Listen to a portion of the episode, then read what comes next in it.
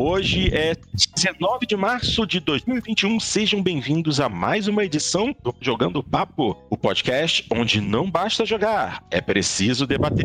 Começando a nossa edição de número 169 e vamos mais uma vez discutir os assuntos mais importantes do universo gamer nessa última semana. Cadelinha e Dart prontos aqui comigo. Vamos começar! Uh, primeiro tema de hoje. Aliás, vamos já de cara discutir dois temas que Dona Sony.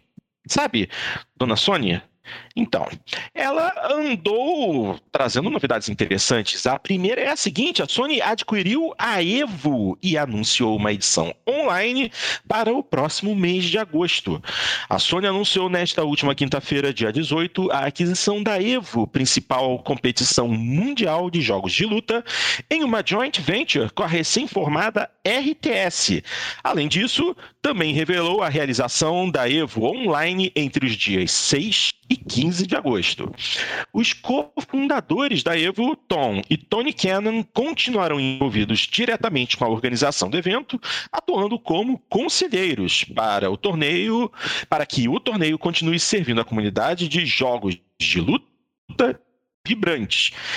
Essas são palavras do comunicado oficial da Sony Interactive Entertainment. A Evo Online desse ano uma competição aberta para jogadores da América do Norte, Europa, Ásia e América Latina, incluindo o Brasil. O evento acontece entre os dias 6 e 8 e 13 e 15 de agosto, com torneios de Tekken 7, Street Fighter V Champions Edition, Mortal Kombat 11 Ultimate e Guilty Gear Strive.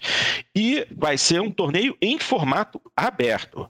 As qualificatórias vão ser transmitidas ao vivo para os fãs e mais detalhes serão revelados nas próximas semanas no site oficial.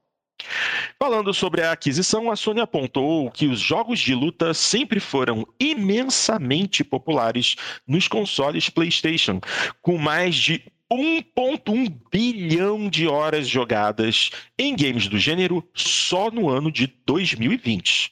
Pois bem, uma notícia interessante, né? A Sony não vai apenas apoiar um grande evento de jogos de luta, ela simplesmente comprou o evento de jogos de luta. É interessante, vocês não acham? O que você acha disso, Cadelinho? Primeiramente, uma boa noite, bom dia, boa tarde a quem está nos ouvindo em outros horários, pelo podcast ou aqui no YouTube. É, eu, eu achei interessante, Porto, é, surpreendente de certa maneira, sabe? Não era, não era uma coisa que eu estava na, na, expectativa de que acontecesse. E hum.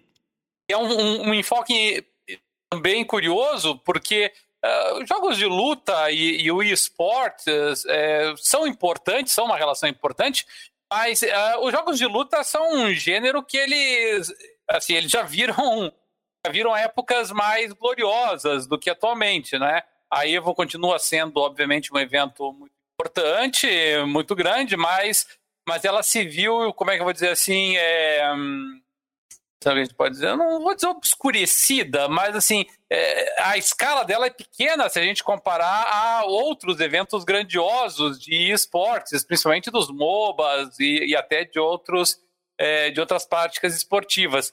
Então, é, eu achei interessante a opção da Sony. Mas, por outro lado, é, me, eu, eu sou um, um, fã de jogos de luta, né? não sou um profissional em jogos de luta, obviamente, mas mas eu, é um gênero que eu gosto bastante. E, e não há dúvida nenhuma para qualquer jogador de luta, de jogos de luta que se preze, que o, o, os jogos de luta no PlayStation funcionam melhores do que no Xbox. E, e muitos deles nem tem para os consoles da Nintendo. Embora até o Super Smash Bros. seja um, um jogo importante dentro do calendário da Evo, mas ainda assim o pessoal prefere jogar no console do, do PlayStation. Isso se deve a dois fatores principais. O primeiro deles, a meu ver, de ordem técnica, que é o fato de que o, o gamepad da, da Sony, como regra, possui um D-pad é, superior ao do, do Xbox. É, essa distância no passado já foi maior, hoje em dia eles estão muito mais próximos um do outro, mas ainda assim há uma preferência eh, pelo D-pad da, da, da, da, Sony, até porque foi, foram tantos anos e tantas gerações de domínio da Sony nesse cenário que o pessoal de jogos de luta meio que se habituou ao gamepad da, do PlayStation para jogos de luta, aquela disposição de, do, dos manches, disposição do pad, disposição dos botões. E, obviamente, em jogos de luta em que você está falando aí de uma, um tempo de reação de microsegundos, isso faz toda a diferença na hora de você jogar, principalmente competitivamente.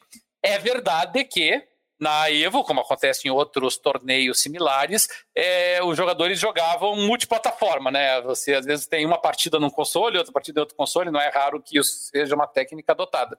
Mas existe uma identificação muito maior da, do PlayStation com os jogos de luta por conta disso e também porque é, quando surge o primeiro PlayStation, PlayStation o PlayStation 1, é, muitos dos jogos de luta, principalmente os jogos de luta 3D, que surgiram né, e se popularizaram nos consoles mais ou menos naquela época, é, se utilizaram do PlayStation como plataforma. É claro, a gente pode dizer que se utilizaram também do Dreamcast, mas o Dreamcast é história e o PlayStation continua.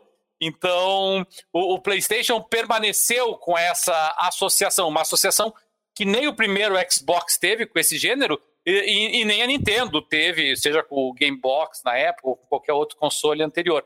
Então, é, talvez por conta dessa associação, a Sony tenha sentido assim, uma inclinação normal para isso. É, o que me surge como dúvida, e aliás, não é só para mim, mas é para toda a comunidade de fãs de jogos de luta, é se o pessoal da, da Sony, que agora é, é coproprietário junto com a RTS, que é uma uma empresa de investimentos em esportes, uh, se eles vão transformar, de repente, a, a Ivo numa, num torneio de jogos de luta com predominância do console do, do PlayStation. Quer dizer, escantear o, a, o Xbox como alternativa dentro do torneio. Uh, seria uma decisão bastante polêmica. Né? Não, não, não estou dizendo que eles vão tomar essa decisão, ela é altamente polêmica, mas, mas eu não estranharia, principalmente conhecendo o modus operandi da Sony nesse tipo de coisa. Ah, eu vi uma manifestação da Nintendo dizendo que eles vão continuar dando todo o suporte para o Super Smash Bros. e tal, mas assim, falar que você vai dar suporte, que o Super Smash Bros. vai estar disponível na IVA é fácil, porque o Super Smash Bros. só existe em uma plataforma. Então você não tem uma disputa. Agora, quando você pensa nos grandes títulos de jogos de luta que estão disponíveis multiplataforma, é, existe um risco razoável de que a Sony diga não, é, é o meu console que vai estar tá aqui, a minha. E aí com toda aquela narrativa que a gente está acostumado, né? A, a, minha experiência é melhor, nós estamos confiantes que nós temos condições de proporcionar o melhor serviço para os jogadores e, e tudo mais, e toda aquela balela que acompanha esse tipo de alegação, mas é possível que aconteça. E, e, isso seria bastante polêmico e, e, nós temos que sentir qual é o impacto que ele teria no mundo.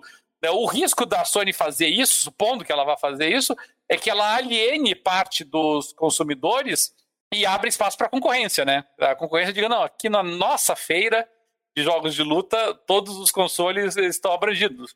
É, é possível. Então eu tô, eu tô curioso, eu não sei exatamente como que a Sony vai se comportar a respeito disso, mas, mas foi uma notícia impactante, sabe? É, é legal quando o cenário se movimenta dessa forma. Exatamente. É, eu estou dando uma olhada aqui justamente numa reportagem a respeito é, da aquisição da Evo pela Sony e falando que, mais uma vez, Smash Brothers não estará na, na linha de jogos para o campeonato online desse ano. Sim, a, a Nintendo informou que continuaria é, avaliando oportunidades de participação na Evo, mas com essa história da Sony adquirir o evento em si, fica complicado. E os jogos que foram anunciados para a Evo desse ano, todos estão disponíveis no PlayStation e mas nem todos no Xbox. Então, acredito eu que dessa maneira a Sony vai realmente uh, exercer a vontade dela com um punho de ferro nessa situação. É, eu acho que só se surgir algum jogo de luta exclusivo do Xbox que seja de muito sucesso, assim, que daí ela não, não vai se obrigar a colocar. Um, senão ela não, não, vai, não vai colocar, se não tiver muita pressão de uma comunidade, assim, de jogadores.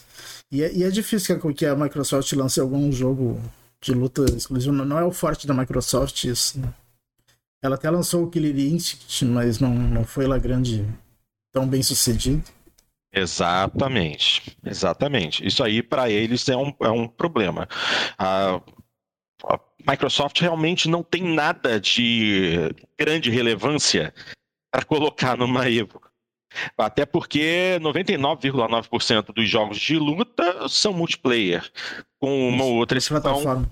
É, com, com uma outra exceção, justamente o Smash. Mas vamos aguardar para ver o que, que se desenrola daí. Porque o povo é apaixonado por Smash, entendeu? Super Smash Bros. é, é um jogo que mexe muito com paixões também. E quando ele era um título da Evo, sempre tinham alguns embates muito impressionantes. Em 2020 já não aconteceu, e agora em 2021 aparentemente não vai acontecer de novo. Vamos aguardar repercussões dessa situação. Ok? Vamos para a próxima e vamos continuar falando de Sony, dessa vez a respeito de hardware. A Sony mostrou design e detalhes do novo controle de realidade virtual para o PlayStation 5. Sim, eu já, já, já comentamos, eu particularmente já falei que não sei por que a Sony continua correndo atrás desse mercado, que é um mercado de nicho, mas Vamos lá. A Sony acaba de anunciar os primeiros detalhes do novo controle de realidade virtual para o PlayStation 5. Com um design no formato de orbe, o dispositivo foi desenvolvido para maximizar a liberdade na hora de jogar, já que não há restrições de movimentos. A novidade conta ainda com gatilhos adaptativos, feedback áptico, resposta tátil e muito mais. Hideaki Nishino, vice-presidente sênior de planejamento e gestão da plataforma, diz assim: abre aspas. Nosso novo controle de realidade virtual atende à nossa missão de alcançar um senso de presença muito mais profundo e maior sensação de imersão nas experiências de realidade virtual. Ele se baseará na inovação que apresentamos com o controle sem fio DualSense, que mudou a sensação dos jogos no PlayStation 5, revelando uma nova maneira de vivenciar o toque. Agora estamos levando essa inovação aos jogos em realidade virtual. Bom, então aqui temos alguns pontos é, importantes a respeito do design, recursos que precisam ser é, comentados. Uh, a primeira coisa que você notará em nosso controle de realidade virtual da próxima geração é o design exclusivo em formato de orbe, que permite que você segure o controle de forma natural e jogue com amplo grau de liberdade. Como não há restrições no modo de movimentar as mãos, os desenvolvedores poderão criar experiências exclusivas de jogadores jogabilidade. Também pensamos na ergonomia, para que ele apresente um bom equilíbrio e seja confortável de segurar com ambas as mãos. Aplicamos aprendizados adquiridos com usuários que participaram de testes e seus inúmeros tamanhos de mãos, além de décadas de insights dos controles. É da plataforma, de todas as plataformas PlayStation. O resultado é um design icônico que mudará a maneira como os jogos de realidade virtual são jogados design icônico. Sei não, mas vamos lá. Com relação aos recursos, temos os gatilhos adaptáveis, onde cada controle, seja o esquerdo ou direito, inclui um botão de gatilho adaptável que adiciona tensão variada quando pressionado, semelhante ao controle do DualSense. Se você já jogou um jogo de PlayStation 5, vai estar familiarizado com as tensões com a tensão dos botões L2 ou R2. Quando você usa esse tipo de mecânica aplicada à realidade virtual, a experiência é amplificada ao próximo nível. Uh. Resposta tátil. Esse aqui é interessante. A resposta tátil do novo controle será otimizada para o seu fator de forma, tornando cada sensação do, do, mundo do jogo mais impactante, com mais texturas e detalhes. Quando você estiver atravessando um deserto rochoso ou trocando golpes em um combate corpo a corpo, você sentirá a diferença, ampliando a extraordinária experiência visual e de áudio tão essenciais na realidade virtual. Uh, temos também a questão da detecção de toque de dedo. O controle vai poder detectar seus dedos sem qualquer pressão nas áreas onde você coloca o polegar, indicador ou dedo médio. Isso permite que você faça gestos mais naturais com as mãos durante o jogo. Interessante. É, tracking. O acompanhamento é feito pelo novo headset por meio de um anel de acompanhamento na parte inferior do controle. Ou seja, o controle tem um anel que é acompanhado possivelmente por uma câmera instalada no headset para poder acompanhar melhor a movimentação, direção, ângulo, esse tipo de coisa. E os botões de ação e direcionais analógicos. O controle esquerdo contém um direcional analógico, os botões em formato de triângulo e quadrado, um botão agarrar, equivalente ao L1, e um botão de gatilho, equivalente ao L2, e o botão de criação, que deve ser o botão share, acredito eu. É o share. O controle direito contém um direcional analógico, botões em formato de cruz e círculo, um botão agarrar na R1, um gatilho R2 e o botão de opções. E, obviamente, o botão agarrar é utilizado para pegar objetos no jogo. Bom, até aí, nada demais.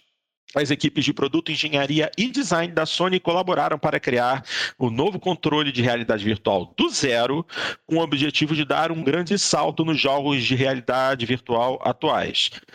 Bom, eu já vou parar de ler porque o resto é só bobagem. Agora, honestamente, qualquer controle de realidade virtual que a Sony apresente para a próxima geração do PlayStation VR é melhor que aquele dildo da cabeça colorida que eles usavam, que era o PlayStation Move. Convenhamos, né? Bom, e é aquilo, né? Mostraram o controle, o controle é bonito e coisa e tal, mas não falaram nada de lançamento, não falaram quando vão mostrar o headset em si, que é o que todo mundo quer ver, o headset para ver se ele é modernoso, para saber características de resolução de tela, é, frequência de operação das telas, latência, nada disso, só o controle. Será que isso é o suficiente para criar hype? Para mim, não. O que, que vocês acham? Aqui eu acho que vai depender muito do, de, um, de um fator fundamental que a gente não sabe, né? É o preço.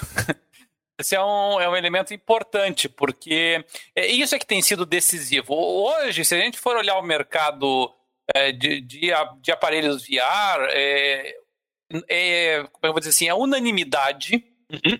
O melhor custo-benefício hoje em dia é o Oculus Quest 2 do. Uh, que, que é, que, é, do Facebook, se não me engano. Sim. sim. O, o, Oculus, o Oculus Quest 2, ele, ele tem uma grande vantagem, é essa que é a grande qualidade dele. Ele custa 300 dólares. Então, e isso é muito forte, se a gente para pensar assim, para um, um aparelho é, premium para todos os efeitos, sabe? Nós temos outros que são 300 dólares, como o próprio Oculus Rift, mas o, o, o Quest tem sido, até pela simplicidade dele, ele tem sido apontado como em vantagem com relação aos demais. Porque não, não é o melhor VR que nós temos no mercado hoje, né? O, VR, o melhor VR hoje me parece, sem dúvida nenhuma, o, o Valve Index. Sim. Só que o Valve Index custa 1.700 dólares. Então é uma, é uma diferença muito grande de preço e, e em termos de comparação. E, e, esse novo controle, em particular, aí da, da Sony, ele me lembrou um pouquinho o design precisamente do, do Quest. É, o Quest ele tem um, design similar a ele. É, o grip é um pouquinho diferente, mas aquela a, aquele vazado, principalmente na parte de cima ali, onde você encaixa os dedos, eles são muito parecidos os dois. Se vocês querem uma olhadinha, a impressão que eu tenho, mas daí a impressão pelas fotos. A impressão que eu tenho é que o, o, o novo controle aí da Sony, ele passa a impressão de ser mais leve. Mas, mas assim, sem a gente saber sequer quais são os materiais do que ele é feito, é difícil da gente cravar, né? Mas, mas ele parece ser mais leve do que o do, do Quest, o que é bom. O que é bom, o que a gente precisa numa imersão em realidade virtual é tentar eliminar ao máximo a, a, sensação de peso, de, de, de, interferências externas na experiência. Então eu estou muito curioso para saber o, o valor, sabe? Se a Sony conseguir encaixar ele numa faixa competitiva, aí, vamos supor 300 dólares, né, com o Oculus Quest, é, eu acho que para os entusiastas do, do, do, VR ele vai ser bem bacana. Mas não acho, por outro lado, que o fato de você estar tá aposentando o Move, e, que, que, era horroroso e horrível e péssimo, enfim, e, e colocando um gamepad melhor para o VR, eu não sei se isso vai influenciar tanto o, o mercado, sabe? Eu, eu, nunca encontrei um consumidor na vida que tenha me dito: ah, eu gostaria muito de testar o VR, mas eu não gosto do Move. Nunca vi essa alegação surgir, assim, sabe? Não era o Move não era o problema, o VR é o problema. E então eu não sei se vai conquistar mais consumidores. Mas pode ser que agrade os consumidores que ele já tem e, e o pessoal migre e compre esse, esse produto. Eu, eu, não sei exatamente se o, se esse novo controle ele funciona com os, a, com os visores já existentes. Suponho que sim, mas não tenho certeza. Então teríamos que ver se vai precisar de um kit novo ou se eu posso simplesmente comprar por fora isso daí. É, mas então, cara, olha só, realmente a Sony vai precisar é, fazer uma série de mudanças para que esse PlayStation VR de PlayStation 5 seja realmente é, vantajoso ou que ele realmente seja uma, uma possibilidade interessante. Até porque a questão toda é, vem do PlayStation VR atual ser um grande é, apanhado, uma mistura de componentes diferentes para que o sistema funcione corretamente. É preciso lembrar que o headset atual, apenas o headset, eu estava dando uma olhada agora na Amazon americana, e apenas o headset custa 309 dólares. Mas o headset atual não tem head tracking. O head tracking dele é feito a partir da câmera do PlayStation 4. Então você obrigatoriamente tem que ter a câmera. Porque a câmera também faz o tracking da posição dos controles. Entendeu? Sim, então... por isso que tem o dildo. Por isso que tem, por... tem as luzes lá. Tudo. Exato. Então, mas a questão justamente é essa. No final, o, o, o conjunto hoje da Sony é mais caro, porque você obrigatoriamente tem que comprar o headset, tem que comprar o controle, um ou dois controles Move, e você precisa da câmera. A câmera é importante. Eles já estão falando que para o próximo headset, é, eles vão, o, o tracking vai ser feito pelo próprio headset e não mais por uma câmera, que já é uma vantagem enorme. Mas é, aí começa a questão: como fica o custo? Porque um kit contendo hoje o PSVR, PSVR o dois, dois moves e, um, e a câmera ultrapassa os 400 dólares. Vai ser mais caro que o PlayStation 5. Exatamente. E, e, essa é a questão. Será que a Sony vai conseguir é, amortizar o preço desse novo conjunto de realidade virtual? Ou então é, tomar um, um pequeno prejuízo, pequeno prejuízo, para tentar transformá-lo numa coisa normal, comum, para que seja atraente para o público? Acho difícil. Acho difícil. Aliás, o, o, o, PlayStation VR do PlayStation 4 já é o preço do PlayStation 5 sem drive. Exatamente. Nos Estados Unidos, se eles conseguirem levar o preço desse conjunto, do conjunto novo, completo, para 300 dólares, aí talvez seja interessante. Claro, vamos pensar também os, os, os, controles e um headset de qualidade, e não um headset 720p, convenhamos. Já tem isso. O headset do PlayStation VR atual é uma porcaria em questão de qualidade. E, pô, e custa o mesmo que o Oculus Quest 2. Então, a, a, Sony vai precisar agir de alguma forma, abaixar o máximo possível o preço desse conjunto novo para tentar atrair atenção, porque senão vai continuar na mesma situação. É, eu, eu, eu li, acho isso. Eu, eu, li que o novo VR aí da, da Sony, o novo headset, que vai acompanhar a princípio esse novo controle, ele, ele tem uma vantagem, e eu acho que é uma vantagem importante, que é o fato de, de que só tem um, um cabo. E isso é importante, porque hoje a, a parafernália de cabo que você tem que fazer para ligar o, o PlayStation VR é uma enormidade, sabe? Então, se eles conseguirem reduzir tudo isso a um único cabo, né, fazer o, botar, porque hoje você tem, a, você tem o AC adapter, você tem o, o cabo do vídeo, o cabo da câmera, o cabo não sei o que, é um festival de é. cabo. É. Se eles conseguirem reduzir tudo a um só, vai ser já um avanço importante. Sem dúvida nenhuma. Sem dúvida nenhuma. O, na verdade, o interessante seria que eles pudessem, talvez, é, como opção, é, criar um kit wireless para você poder ter liberdade total. Mas até mesmo hoje, para PC, isso não é muito comum. Então, é... se, a, se, a, Sony conseguisse é, adotar esse tipo de tecnologia com, até como opção por mais uns 60, 70 dólares, ainda seria de bom grado, seria vantajoso. É, porque é muita coisa assim hoje, sabe? É que o pessoal não tem o VR, não sabe, mas é, assim, é muito cabo. Tá? É. Pra você colocar Assim, você tem um cabo HDMI, você tem um cabo USB, você tem um adaptador de, de força, você tem, o, obviamente, o, o, cabo de força, você tem o, o, o, headphone que você tem que conectar por um cabo também, você tem a unidade de processamento que é externa, que você tem que grudar. É um festival de cabo, uma coisa horrível. E o, se eles conseguirem reduzir tudo isso, já vai ajudar. Sem dúvida. Isso aí. Muito bem. Já ficamos meia hora falando de Chega de Sony. Vamos para o nosso, nosso próximo assunto. E esse daqui é. Essa aqui eu acho que agrada mais ao Dart. Vamos falar é, a respeito da Square Enix Presents, que foi uma apresentação realizada pela Square na, no dia de ontem, inclusive, ontem, dia 18.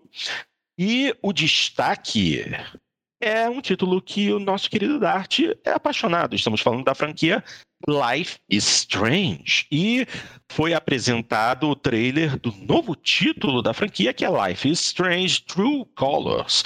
Vamos fazer a leitura aqui. É, com uma nova protagonista, Life is Strange True Colors foi anunciado durante o Square Enix Presents. O jogo chegará para Play 4, Play 5, Xbox One, Xbox Series e PC no próximo dia 10 de setembro. Na trama de True Colors, os jogadores acompanharão a história de Alex Chen, uma jovem que possui o poder de ler mentes. O Seguindo o padrão dos jogos da série, o jogo é desenvolvido usando o Unreal Engine 4, mas será lançado em formato único, ou seja, nada de capítulos. Será um jogo único, com história completa, do início ao fim. Nada de conteúdo episódico. Aí eu já pergunto pro Dart: você prefere assim, Dart? Uh, na verdade, pelo que eu li, até vai ter capítulos. Vai ter cinco capítulos, mas eles vão ser lançados todos juntos. Os capítulos é só pra tu ter. Uh, tu ter uma, uh, lugares dentro do, do jogo que, que se tu quiser tu pode parar de jogar. É, são lugares propícios para tu parar de jogar, dar uma pausa. Sim, sim, sim. Não, é, o, que eu tava, o que eu tava falando é que não serão, cap, é, não serão é, episódios lan, lançados separadamente. Haverão capítulos, mas os capítulos serão apenas para você ter uma noção, uma noção, uma sensação de progressão na é. história. E, e, uma, e uma noção de, de lugares uh, que. Ah, nesse lugar é um lugar propício para dar uma pausa. Tu, aqui eu posso parar e daqui uns dias retomar o jogo e tal. Que geralmente são jogos mais densos, né? Os Life Strange. Sim, a, sim. A, a, temática, principalmente. Eu, eu gostei disso, porque eu, porque eu sou ansioso, né? Eu, ainda mais os, os jogos do Life Strange. Eh, sempre que eu jogava um capítulo, eu ficava louco para jogar o próximo, né? Que tava, ficava louco para saber o que, que acontecia. Então eu gostei muito disso. De... Então já, então já sabem, né, queridos ouvintes? Em breve no canal do Jogando Papo, um Let's Play do início ao fim de Life is Strange True Colors é. sendo jogado pelo Dart. Não vai parar. Não e, vai parar. e essa. E esse resumo aí, que eu não, eu não sei de que site é isso, que, que eles fizeram. Eh, na verdade, não, não é bem Lementes que ela, que, o poder dela. Pelo que eu vi no trailer, ela. Ela ela tem o poder de, de ter as sensações das pessoas. Ela, ela sente o que as pessoas sentem. Ok, então vamos agradecer ao site meuplaystation.com.br é. pelo, é, pelo é, é, o poder da, da empatia que ela tem. É, tá. Ela, ela é uma empata. É, Entendi. Que ela... E sabe que depois eu tava olhando que a personagem principal no jogo ela é brasileira. Na, na, na trama do jogo. Ela é, bras... é uma brasileira. Opa, ponto a favor. Ponto é. a favor. é. Bom, continu continuando então com a apresentação da Square, também tivemos o anúncio do lançamento de Life is Strange Remastered Edition.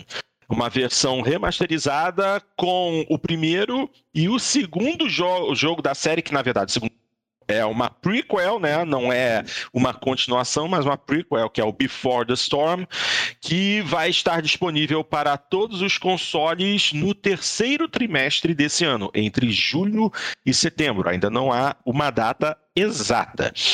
E além da possibilidade de ser, serem comprados individualmente, os jogos também estarão disponíveis na versão Deluxe de Life is Strange True Colors. Então, se você comprar a versão top de True Colors, você leva junto os dois primeiros jogos da franquia. Show? Ok. Vamos continuar falando da Square Enix Presents porque eles revelaram o nome oficial é, de Project, do Project Athia, que foi um jogo anunciado no evento, num evento de PlayStation 5 ano passado. O jogo agora é batizado com o nome de Forspoken e foi confirmado apenas para 2022, certo? Bom, e basicamente é isso. Depois, outros anúncios é, da Square Enix Presents são a chegada do Pantera Negra no Marvel's Avengers. Além disso, também foi apresentado gameplay do Gavião Arqueiro em Marvel's Avengers. E também a Tomb Raider Definitive Survivor Trilogy, que inclusive já está disponível para venda e que é a trilogia dos jogos mais recentes que é o Tomb Raider, Rise of the Tomb Raider e Shadow of the Tomb Raider, que, é, que está é, incluindo todo o conteúdo extra e recursos multiplayer. E já está disponível para venda, inclusive com desconto para compra até o dia 1 de abril. Também anunciaram a chegada da Mansão Croft em Fortnite, ou seja, é, dentro do Battle Royale você vai poder se degladiar com seus amigos dentro da mansão onde mora a Dona Lara. Uh, e também uh, rolou a apresentação do gameplay de Outriders, um jogo que o povo aí tem comentado a respeito. É um jogo, na verdade, é, produzido pela People Can Fly, mas distribuído pela Square. O trailer mostrou algumas mecânicas de jogo, como funciona a progressão dos personagens, e também mostraram vários cenários do planeta Enoch, onde será realizado o gameplay. É, e esse jogo ele, ele vai sair na data do lançamento ele vai sair já para o Game Pass. Pô, que beleza! Então, e, galerinha. Da... E eu tinha ficado bem entusiasmado com esse jogo, porque eu, eu gosto muito da People Can Fly, né? Eu gostei muito do, daquele Bulletstorm. Sim. E só que daí eu fui ver mais um jogo tipo Destiny, né? Daí já. Ah.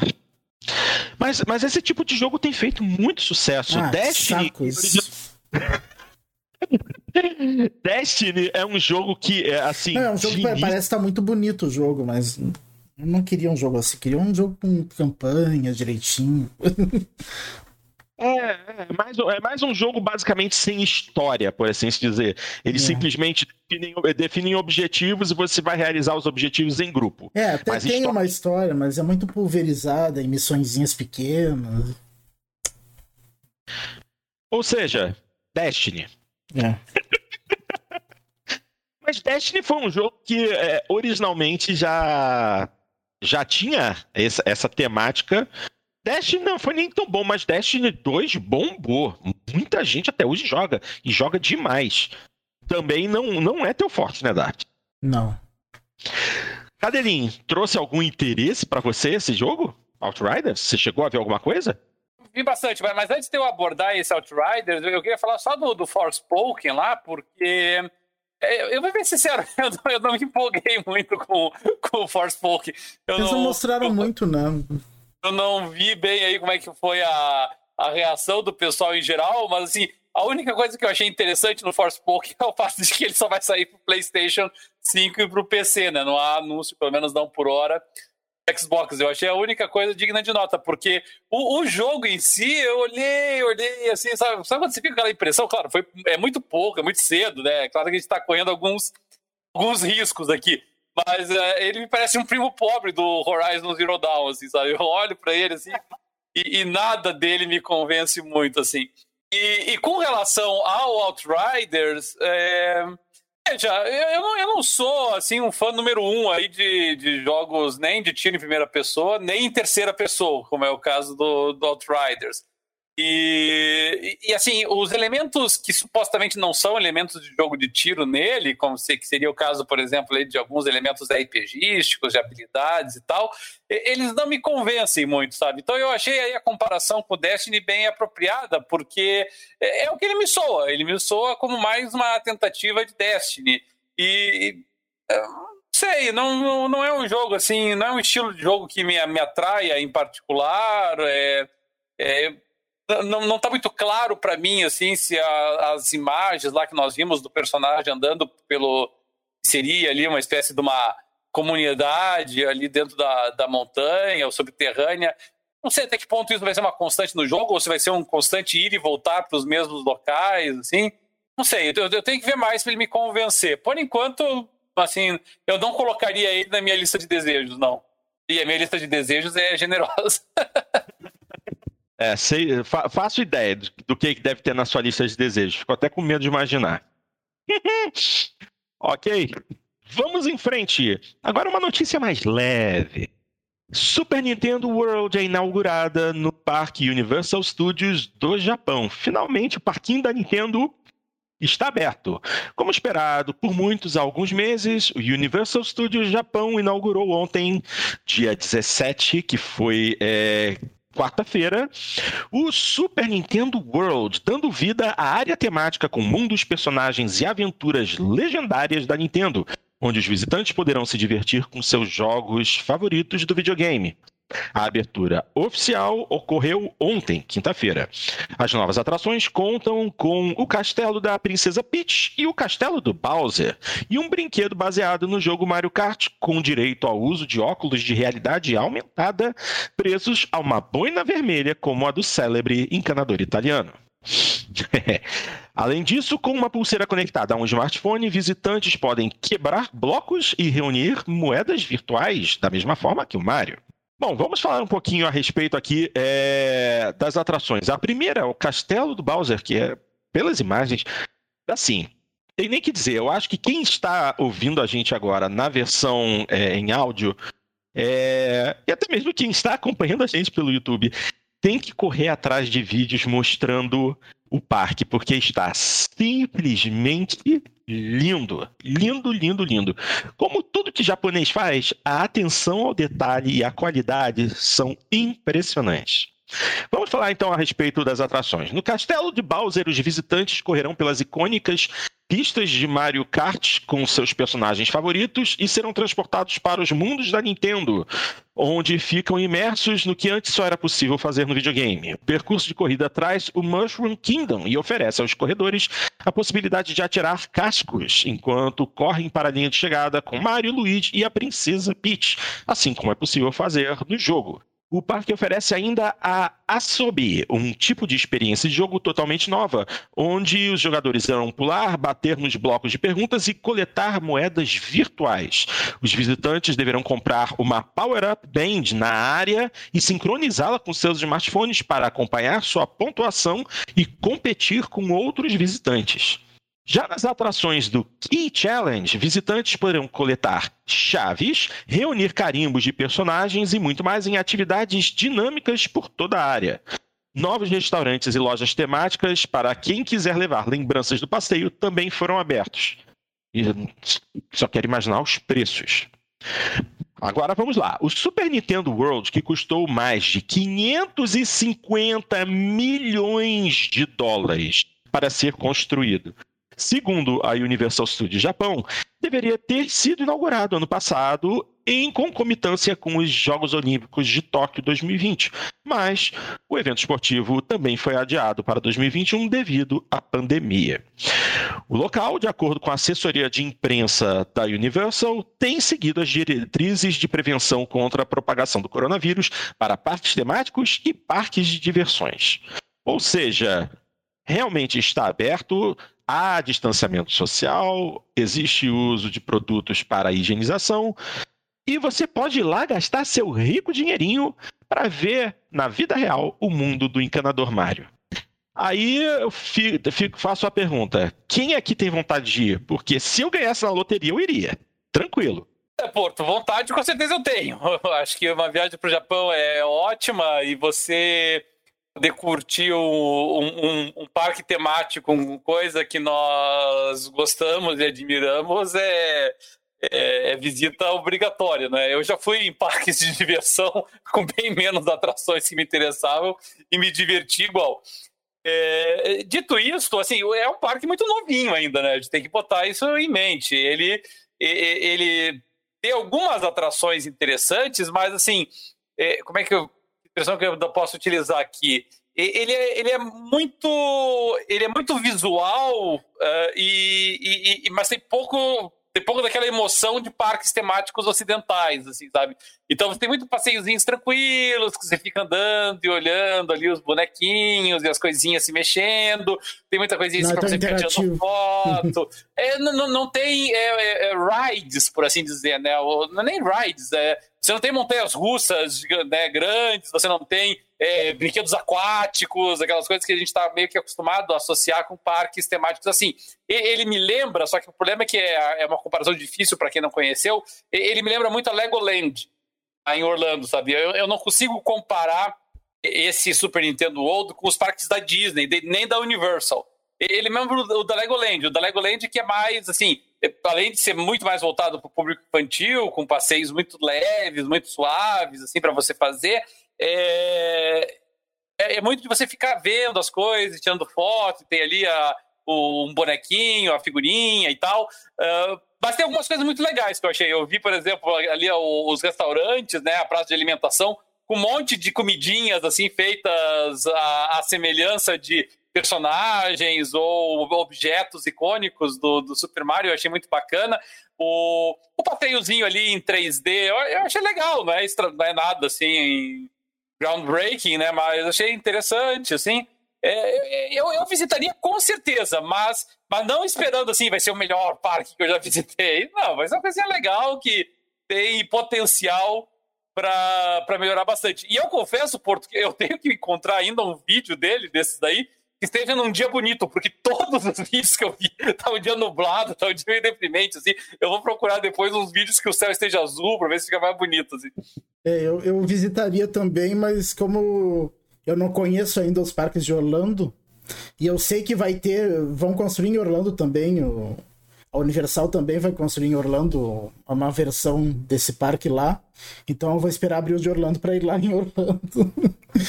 uh... e conhecer o é. de Orlando. E eu não, que eu quero conhecer os, os outros parques de Orlando também, né?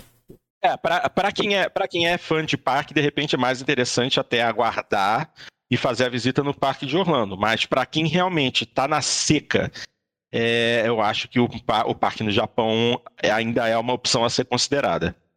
Até porque o meu sonho é visitar o Japão mesmo, não só pelo parque, mas por muitas outras coisas. É engraçado. Eu é, sou eu... professor de inglês. Eu, é engraçado, é. eu sou professor de inglês, eu queria visitar. Para mim seria mais interessante visitar países de língua inglesa, mas honestamente, no topo da minha lista de, de países para visitar hoje são Alemanha e Japão. Tem nada a ver. É, eu, ah, mas o, é, o, o Japão, para mim, o problema é ficar 24 horas dentro de um avião. Isso é um grande problema. Ir pra Ásia um dos meus. É, aí, aí é difícil. Enquanto não, não inventarem o teletransporte, vai ficar meio complicado. Eu ficaria, eu ficaria tranquilo uma semana no navio pra ir pra lá. Mas 24 uh, horas no avião, não. Ah. Mas, é, mas é uma semana daqui até o é, Japão? É, não sei se é uma semana, mas não me comportaria que fosse duas semanas, ah, um mês, sei lá. Eu acho que deve dar uns 30 dias. É, o retorno do Brasil e Europa já é 13, 14, né? É, é. é bastante coisa. Tem que, ter que contornar toda ali a, a, o sul ali da, da, é. da Argentina. É, não, não, sei quanto tempo é, mas. Putz, é uma viagem. Mas, uh, mas eu não me importaria. Não me importaria menos do que. Não, me importaria menos todo esse tempo do que 24 horas dentro de um avião.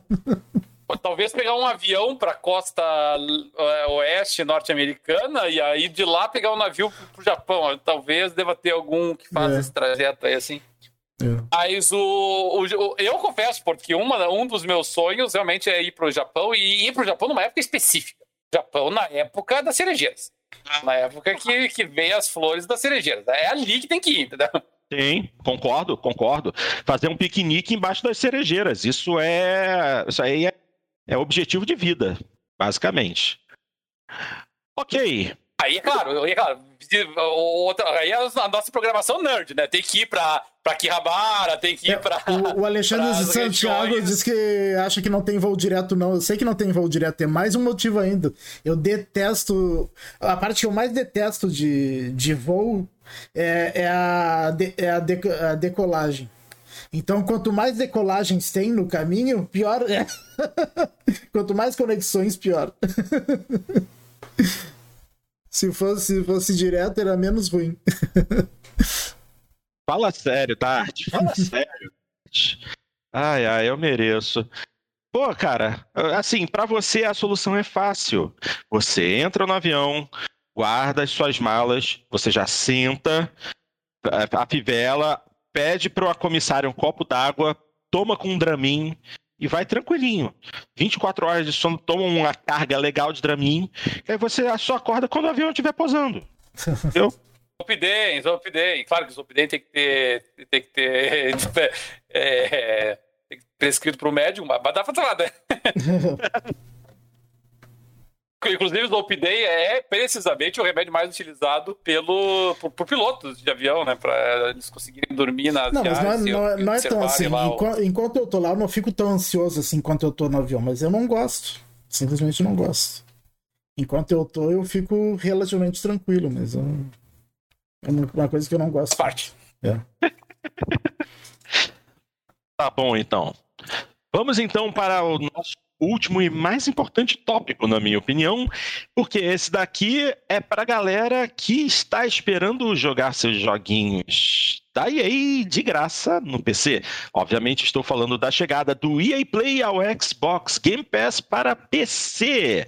É isso aí, o EA Play enfim chega ao Xbox Game Pass para PC nesta quinta-feira, dia 18 de março, ou seja, ontem. São mais de 60 títulos adicionados, sem custo adicional para quem assina o serviço, disponível apenas para Windows 10, como de costume. O EA Play já integra o Game Pass Ultimate para consoles Xbox desde novembro, quando o Xbox Series X e S foram lançados. A promessa é de que a inclusão fosse ocorrer no PC ainda em 2020, mas foi adiada sem data definida o que mudou agora. O lançamento ocorre a partir das seis da tarde da quinta, mas para aproveitar será necessário baixar o aplicativo EA Desktop, por onde os jogos serão instalados no computador mesmo que eles sejam acessados através do app do Game Pass. Uh, alguns dos jogos confirmados são Star Wars Jedi Fallen Order, FIFA 20, Titanfall 2, Need for Speed Heat, Star Wars Squadrons, além da série The Sims. Agora, para jogar é um pouco complicado, precisa seguir alguns passos. Primeiro, você tem que fazer login no app do Xbox no PC. Depois, você vai num jogo da EA Play e clica em instalar. Depois, você instala o aplicativo EA Desktop. Você instala o jogo da, do, da EA Play no aplicativo Xbox entra na conta da EA, vincula a conta da EA com o Xbox e aí você vai poder fazer o download do jogo e jogar. Complicado, um, um passo a passo meio chato isso aqui. Depois que fala, fala Dart, eu já Mas ouvi aí é... um. Mas isso é só a primeira vez, depois ele fica meio que automático, né? Linkado é. ali. É, exatamente. Depois que as duas contas estiverem conectadas, basta navegar pelos jogos do EA Play, escolher um, instalar e jogar. Para quem nunca assinou, custa apenas um real no primeiro mês, mas depois disso o valor sobe para 30 reais mensais. Qual dos dois aí tem PC para isso e pretende ou já fez a assinatura do Game Pass para PC? Nenhum dos dois, né? Porque os dois já devem ter até o Game Pass Ultimate. Claro, desde que saiu, inclusive. É, eu tenho o Game Pass Ultimate. Day One, inclusive. Que inclui o P do PC, né? Então eu baixei um pra, pra testar aqui, só que não joguei ainda. E eu, e eu, já tinha baixado há bastante tempo, eu já tinha baixado o EA Play Beta no meu computador, eu já tinha feito, mesmo quando não tinha, eu já tinha feito a linkagem e, e até em defesa da, do Game Pass no PC, ele, eles puxaram já, então todos os, os jogos que eu tinha instalado pelo EA, EA Play Beta já estavam, já foram identificados pelo Game Pass no meu computador. Mas, mas realmente ele tem esse, compli esse complicador, sabe? Que é você ter é, uma plataforma dentro da plataforma. É, meio chato isso, sabe? Você clica para fazer o download, mesmo depois que você já está com tudo linkado. Eu já estou com o EA Play, já baixei o EA Play Beta, vamos lembrar isso, que é um beta. É, já, já linkei a conta, ele já está puxando tudo. Ainda você vai vou lá instalar um jogo. Você clica para instalar, ele abre a janela do EA Play, você clica para fazer o download. Por algum motivo, aquela porcaria daquele EA Play Beta ele não decorou ainda qual que é o driver que eu uso para fazer os, os meus downloads do, dos jogos do EA Play, que eu tenho disponível só para o EA Play. Aí o. E, e, já está cadastrado nas configurações, mas não adianta. Toda vez que ele vai, ele vai instalar um novo jogo, ele esquece que eu já cadastrei aquilo e vai pro, pro, pro C.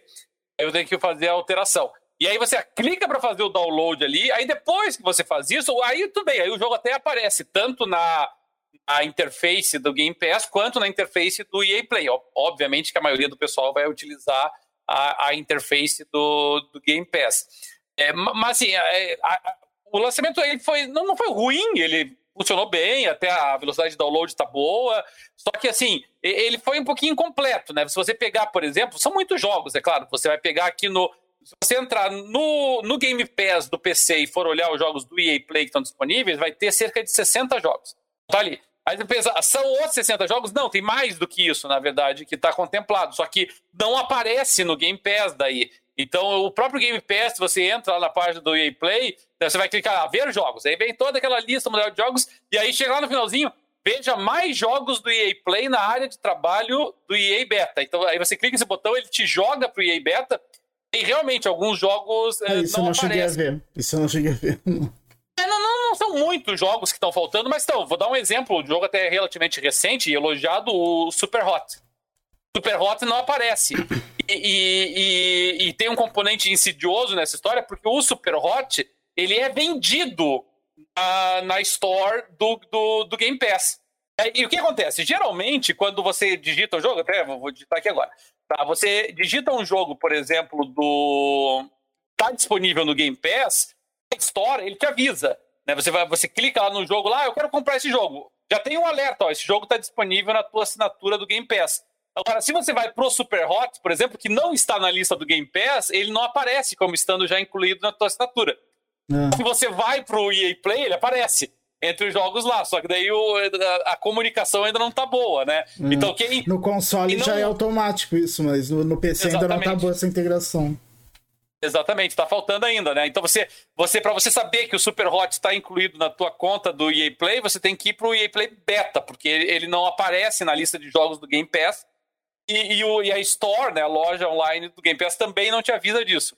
Mas aqui, ele foi lançado faz 24 horas, né? 36 horas. Então, ainda vamos, vamos dar um descontinho aí para eles por conta disso. Eu tenho certeza que à medida do tempo passar aí, eles vão eles vão incorporar. Mas o pessoal que, que porventura tem a assinatura do Ultimate e está indo olhar isso, fiquem atentos, tá? Porque tem jogos que estão incluídos no EA Play que não estão aparecendo a, na plataforma do Game Pass. Então você tem que utilizar, é bom dar uma checada sempre na, na do EA Play para fazer a instalação.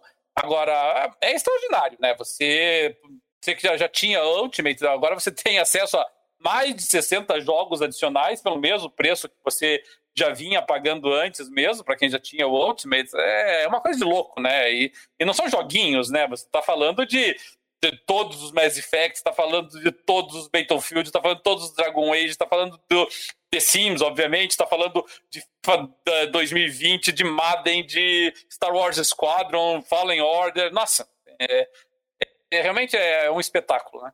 É, é muito, é muito jogo bom. Legal que as coisas mais recentes estão incluídas, né? Então, bastante vantajoso. É, e eu volto àquela discussão, eu não assino porque eu sou jogador de nicho, eu não vou assinar um serviço só para de, de 30 reais por mês só para jogar Need for Speed.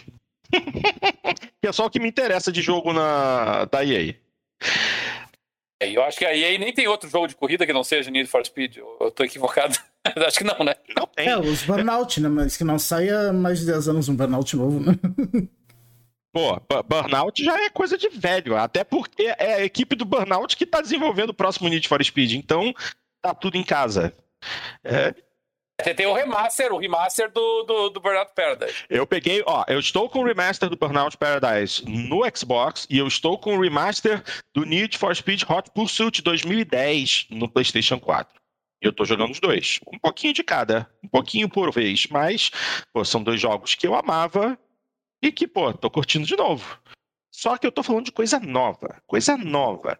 E a EA é, é, é, Need for Speed é o pão com manteiga deles. Eles não fazem outra coisa. Então, o resto. É, o, o EA Play, Porto, ele trouxe tanto o Populous 1 quanto o Populous 2. Eu confesso que eu tô me coçando pra baixar ele.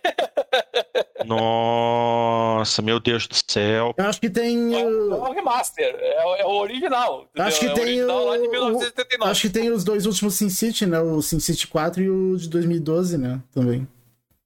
Isso é bom. Do EA Play. Tem o SimCity 2000. Ah, o 2000 também? O 3000 deve ter também. também. Pô, SimCity 2000 eu adorava. Meu, nesse meu notebook que eu uso aqui para gravar, ele deve rodar bem hoje. Esse... Ah, eu, eu, eu, achei. Até hoje eu acho SimCity 2000, olha, se não é o melhor, é um dos, sabe? É, eu era muito fã do O 4 2000, também assim. é muito bom até hoje. O... É. De 2000 eu lembro do, do bonequinho. Inclusive, não sei se vocês já viram aquele filme Os Incríveis lá, que Os Incríveis ele tem um, um robozão lá que, que ah, uh, que nos Incríveis 2. Uhum. Eu não sei se é no 1 ou no 2 que, você, que é que ele, ele pega as habilidades dos, dos heróis, né? Cara, é, é pra mim, nada me tira da cabeça que ele é uma cópia do monstre, do robozão do SimCity 2000. O SimCity 2000 tem um robozão preto assim que destrói a cidade. É exatamente igual ao do filme dos Incríveis. Agora, aquele é último SimCity que fizeram, o de 2012, é uma pena os mapas minúsculos, porque ele não era ruim. Tirando os mapas minúsculos dele, não, não dava pra Talvez. fazer nada no mapa. Não, eu, é, eu acho que os mapas minúsculos foram justamente porque eles adicionaram é, tanta geometria e tanto detalhe que eles começaram a ver que num mapa maior o jogo ia ficar muito pesado para as máquinas da época. Talvez é, o, fosse começar a dar problema de frame rate por causa do excesso de informação na tela e tal. Coisas que hoje rodariam muito bem, na, em 2012 as máquinas não portariam tanto. Então, seria interessante até que eles de repente fizessem um remake desse uhum. SimCity, dando a, uma, fazendo uma ampliação do campo de jogo. Aí seria legal. É. Pois bem, minha gente, mais alguma coisa? Gostariam de adicionar mais alguma coisa ou trazer mais alguma informação interessante ou relevante? Sim ou não? Não. Bom, Porto, eu não sei se você vai colocar aqui para os nossos colegas que nos acompanham ao vivo aqui no YouTube a questão da nossa participação rotativa aí, para quem tiver interesse. Quer que. Bom, se você desejar fazer o anúncio, é todo seu. Manda ver. Ah, aqui é porque nós vivíamos conversando nessas últimas semanas e nós temos alguns dos nossos amigos aqui que nos acompanham nas nossas gravações ao vivo.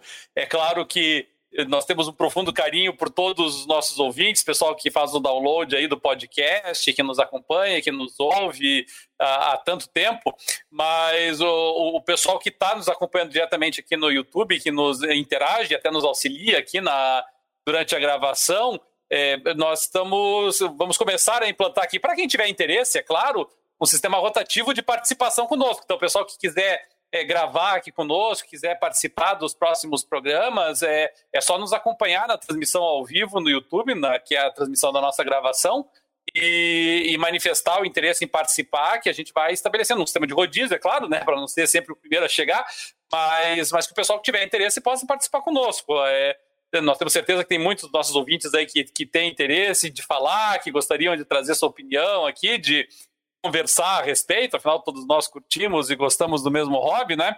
E para nós seria muito bacana essa participação também. Então, o pessoal que tiver interesse em participar aqui conosco e que nos acompanha nas transmissões no YouTube, é só manifestar interesse aí. As nossas gravações são sempre no mesmo dia, é na sexta-feira às, às 10 horas da noite, então é só estar disponível nesse horário. A gente consegue trazer vocês para participarem também aqui conosco.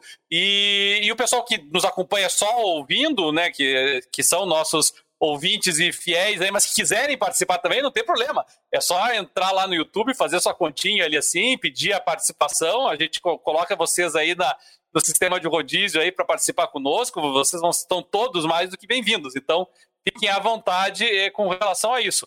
Assim, claro, tem, tem que ter equipamento, né? Diz aqui o André Luiz aqui, tá nos acompanhando.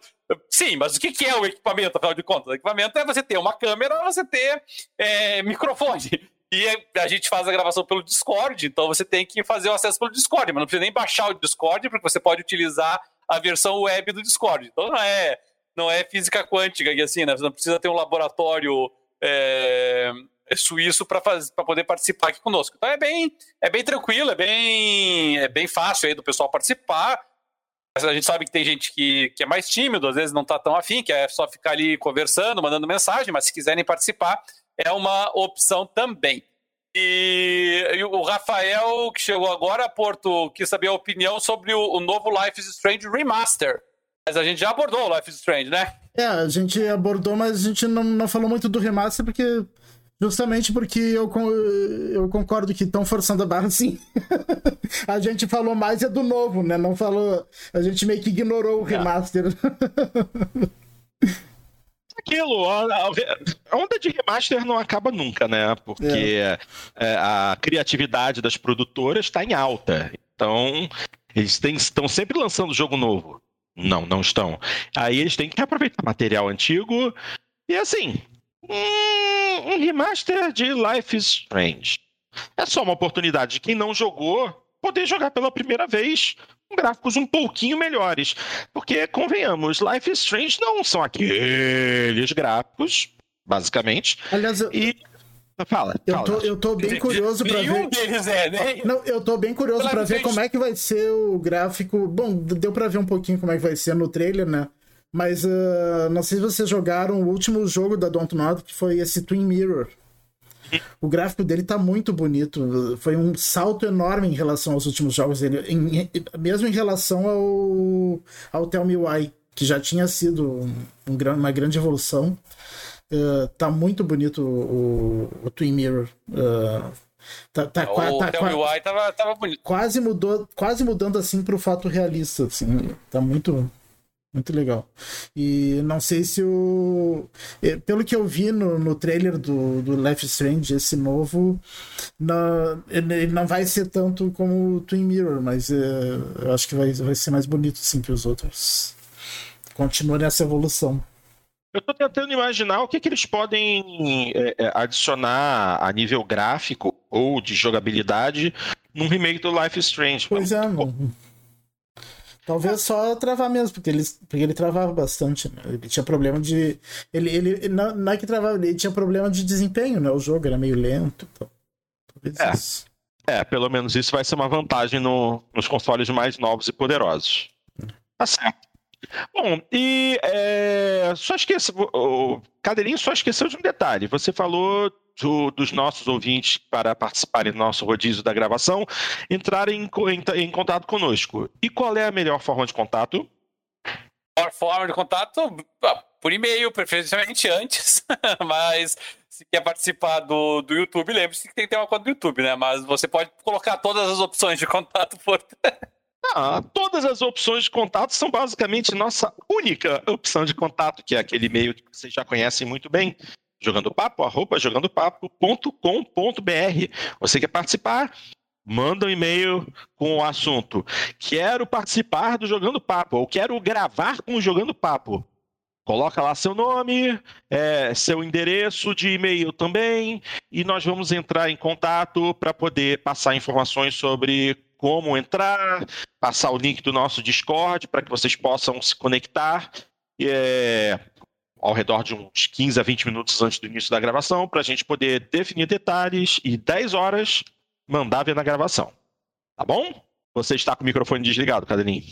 É importante mandar o e-mail de comunicação antes para que a gente possa avisar o conteúdo também, né? Da qual vai ser a pauta, né? Porque às vezes a pessoa também cai de paraquedas aqui. Vocês vão falar sobre o que hoje? Nós vamos falar sobre as diferenças de processamento de core do nova, das novas CPUs da Intel e a pessoa pode ficar um pouquinho perdida. Então é importante definir a, o, o mandar esse, essa mensagem o quanto antes para que a gente possa daí informar a participação para ela e ela possa daí inteirar de qual que vai ser a, a, a, pauta, né? Geralmente a pauta é definida, é fechada cerca de 24 horas antes da gravação, porque a gente receber as, as, últimas notícias, mas também não ficar em cima do laço decidindo na última hora do programa o que, que vai constar, né? É isso aí. É isso aí. Mais alguma coisa a ser dita, meus queridos? Ou posso partir para o encerramento? Tudo certo? Vamos fechar? Certo. Tá, já sacudiu a cabeça. Pois então, minha gente, chegamos ao final de mais uma edição do Jogando Papo. Primeiramente, vamos agradecer aos nossos, aos nossos companheiros amigos do chat que ficaram conosco até o momento e participaram trazendo aqui os seus comentários. Obviamente, estamos falando do Alexandre Santiago, do André Luiz e agora no finalzinho, Rafael Mano do Céu. Muito obrigado, meus queridos, pela audiência de vocês. Se você chegou ao nosso programa aqui no YouTube e curte nosso trabalho, dá uma curtida nesse vídeo, assina o canal, clica no sininho aqui do lado direito para poder ser notificado assim que uma das nossas transmissões estiverem agendadas, para poder nos acompanhar ao vivo ou assistir a gravação que é disponibilizada logo em seguida. O Dart sempre agenda a transmissão com antecedência, então os assinantes serão notificados bem antes da gente entrar no ar. Não esqueçam de compartilhar nosso material para que mais pessoas conheçam o nosso trabalho. Fazemos esse podcast sem nenhum ganho financeiro, apenas pela paixão que temos por essa indústria que tanto nos traz alegria. Se você não tem como acompanhar a gente em vídeo ou simplesmente prefere a versão em áudio, Basta nos procurar em qualquer agregador de podcast ou nas mais variadas plataformas de distribuição de música e podcasts, como o Spotify, Deezer, Amazon Music e TuneIn Radio. Também convido vocês a acompanharem a nossa página do Facebook, pois durante a semana, sempre que surge uma notícia interessante, a gente está compartilhando.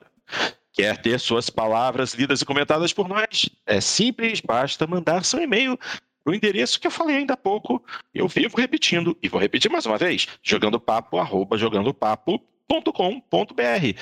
Mande também uma participação em áudio, se você quiser. Sua participação é sempre muito bem-vinda. E é isso aí. Eu, Dart e Cadeirinha agradecemos muito a paciência e a audiência de vocês e aguardamos vocês novamente semana que vem para o Jogando Papo 170. Um grande abraço a todos e até lá!